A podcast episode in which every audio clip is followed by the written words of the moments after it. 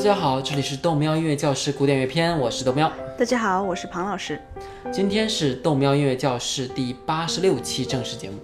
我们今天来讨论一下十九世纪后半叶现实主义歌剧的代表人物普契尼，还有他的歌剧《波西米亚人》。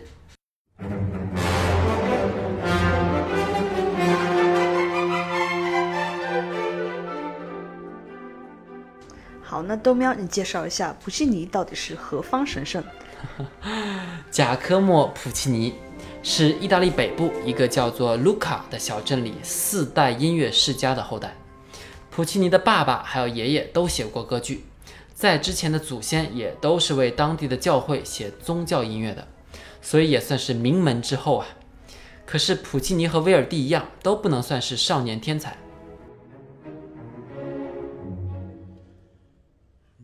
sono in vena chi è là? Una donna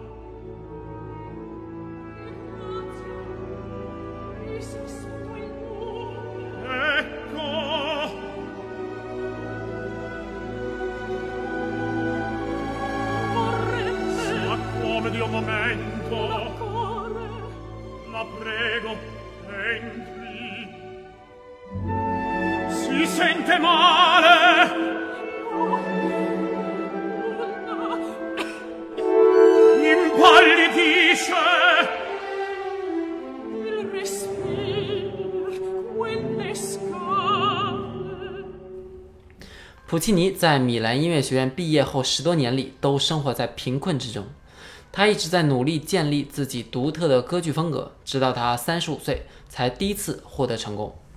一八九三年。普契尼的现实主义歌剧《马伊雷斯考特》首次公演成功，紧接着呢，成功就接踵而来，量变终于变成了质变。一八九六年的《波西米亚人》被认为是普契尼最成功的作品之一，还有一九零零年的托斯卡，一九零四年的蝴蝶夫人。我们在图一啊可以看到普契尼的样子。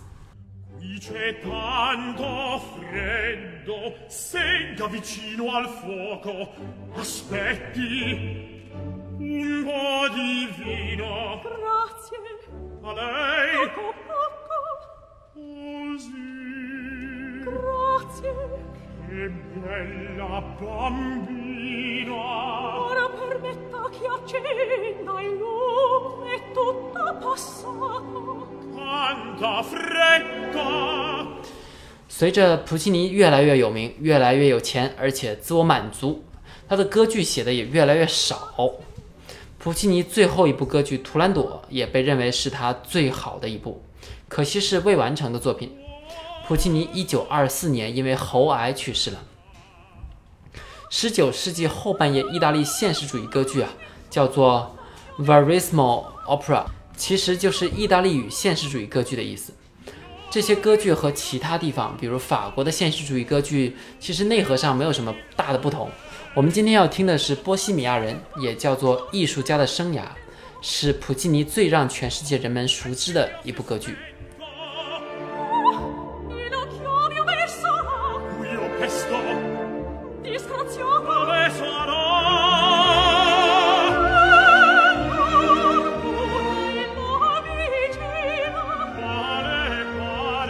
这部歌剧的现实主义建立在它的背景和设定上面。首先，主角是一些非传统的艺术家，他们都生活在极度贫困和悲惨之中。男一号鲁道夫是一个诗人，他有一大堆伙伴，一个是音乐家，一个哲学家，还有一个画家。他们一起呢住在巴黎左岸一个没有暖气的小阁楼里面。他的邻居是一位给人缝缝补补的漂亮女人，叫咪咪，而且患有肺结核。歌剧中的几位老爷们儿每天为了吃饱饭焦头烂额，为了过冬找取暖的材料而费尽心思。但就在这样的环境里，男一号和女一号依然产生了一段爱情故事。至于具体发生了什么，我还是决定要让大家自己去看。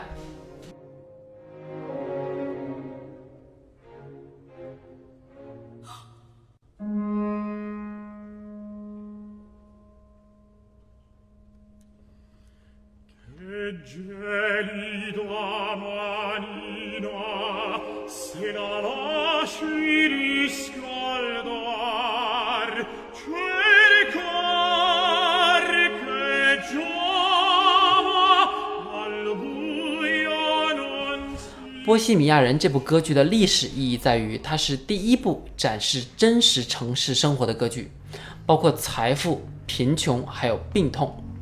事实上，这部歌剧的剧情既不深刻，也不存在什么哲学的迷思，甚至都很少有角色的性格的发展。但是，它终于把普通人的生活描绘出来了。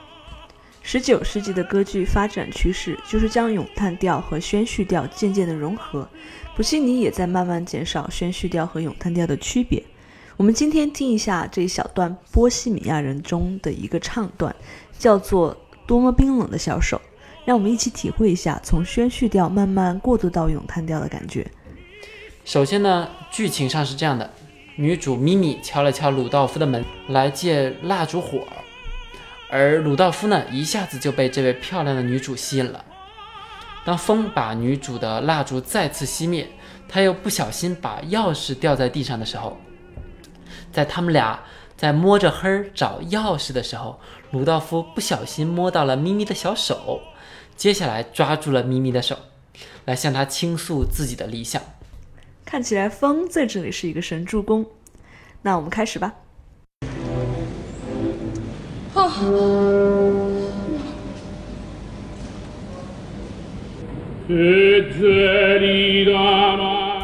鲁道夫开始这部分很像是宣叙调，像说话一样。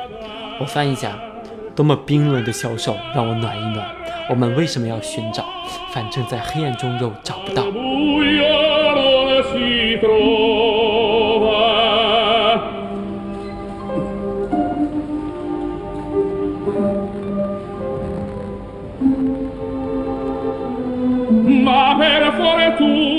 但是幸运的是，今晚有月光，月亮在我们身旁。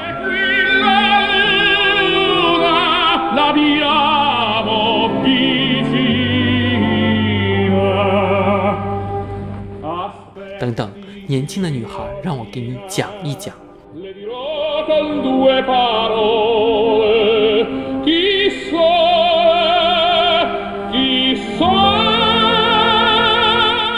在这里声音提高了，有一种咏叹调的感觉。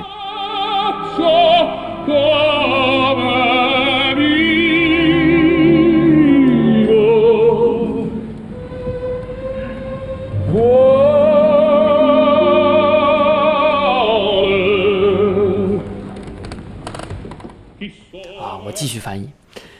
你想知道我是谁？我是做什么的？我生活如何?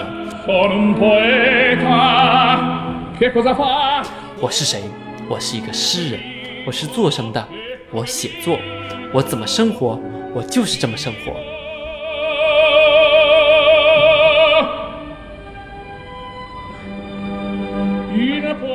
又回到像说话一样的宣叙调风格。继续翻译。我生活在清贫的快乐的日子里，但我热情而幻想。我像是在空中的宫殿里，我是精神上的亿万富翁。这里有往咏叹调的风格走。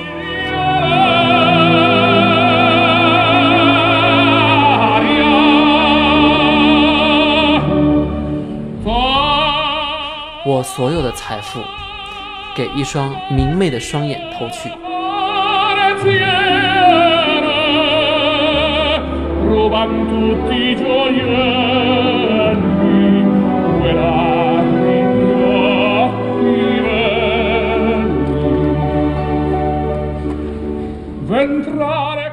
现在我与你的心沉醉在这美梦之中。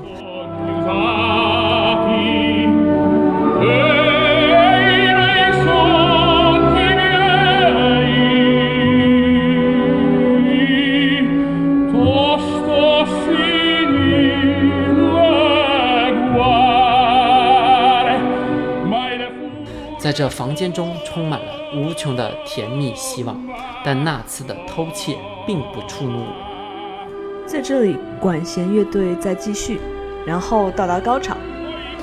因为放置珠宝之处已被希望填满。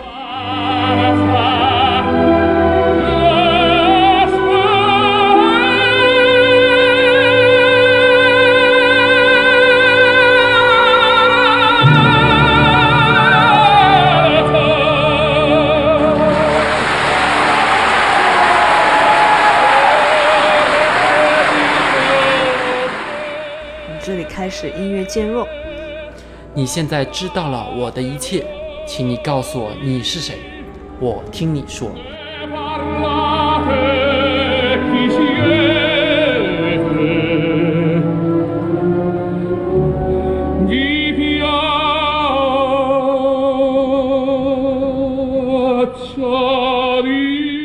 好了，东喵的这个独角戏辛苦了，希望大家在这段音乐当中感受到这个咏叹调和宣叙调的这个融合。其实啊，中中国人啊更熟悉的是普契尼的《图兰朵》，它讲述了一个在西方人眼中的中国传奇故事，里面还有茉莉花的旋律，大家一听啊就特别有感觉。而图兰朵的故事呢，那就更好看了，讲的是哎，不行不行，都要不要剧透哈！哎，《图兰朵》这么经典的，让中国人可以一看就喜欢的歌剧，啊、让大家自己去欣赏。好吧，好吧。伴随着图兰朵、茉莉花的音乐，我们的时间又差不多了。如果你想找我们本期的配乐，请到喜马拉雅 FM 个人主页找纯音乐文进加，记得加微信微信号啊，Have Fun Day 下划线九啊。嗯，然后我们在微博见，明天塑料大学旁夜，下一期拜拜。